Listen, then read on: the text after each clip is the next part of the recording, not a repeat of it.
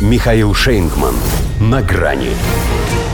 С большим трудом премьер Канады едва не проиграл парламентские выборы. Здравствуйте. На грани. Если весь свободный толерантный мир не напрягся, глядя на Канаду, и не застыл в тревожном ожидании, то только потому, что ему сейчас не до нее. Есть вызовы и угрозы поглобальнее. Хотя здесь он реально мог потерять одну из икон либерального стиля – Джастина Трюдо – за неделю до всенародного голосования его либеральная партия впервые за пару последних лет начала уступать консерваторам. А ведь еще месяца полтора назад, казалось, ничто не предвещало. И сами эти выборы 20 сентября тоже. Они ожидались плановыми лишь осенью 2023 Высокий личный рейтинг, устойчивое правительство, мировое лидерство по доле вакцинированных.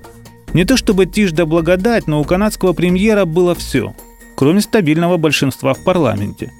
Его он потерял два года назад. Все это время как-то мирился с необходимостью договариваться, а то и подстраиваться под ситуативных союзников. Что уж там ему ударило в голову, неизвестно, но в середине августа он вдруг решил, что все, надоело. Что врут те, кто называет лучшее врагом хорошего. Так Канада и узнала, что для Трюдо пойти на досрочные выборы, что в магазин. Захотел и пошел – чтобы потратить кучу денег, а эта компания в итоге оказалась самой дорогой в истории, ради собственных прихотей. Впрочем, это у них семейное. Такой же трюк проделывал его папа в 1974 Только Пьеру Трюдо он удался блестяще. Уверенно победив, он обеспечил себе комфортные пять лет безраздельной власти. У Джастина же сразу не задалось. Публике очень не понравился распуск парламента. Без всяких объективных причин – без какого-либо общественного запроса, еще и в пандемию. Она моментально уловила в этом деле политический эгоизм. Пресса и вовсе персонифицировала эту несвоевременность, обозвав ее трюдорендумом. В общем, зашумел тот клен. Склоки, скандалы, надрывы, раскол, которого здесь не наблюдали с 60-х, когда ломались копья вокруг статуса французского языка. Джастин, кстати, тогда еще не родился. Так что ему не с чем сравнивать разве что со своим личным избирательным опытом.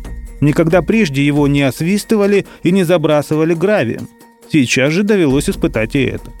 Его агитаторов били, его встречи срывали, его шансы таяли. И это еще хорошо, что братья-англосаксы не втянули его в свой аукус, иначе не избежать ему проблем с франкофонским Квебеком.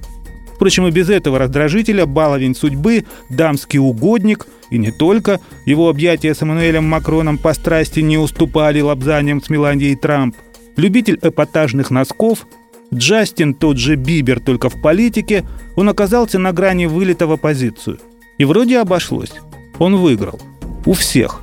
Но проиграл себе – может, это и не пирова победа, но трюдовая – это теперь в Канаде тоже не лучший эпитет для соотношения цены и качества. Дело даже не в том, что он так и не получил большинство. Носки остались единственным ярким местом в его изрядно потускневшем образе. И это уже совсем не то место, что красит человека. До свидания. На грани с Михаилом Шейнгманом.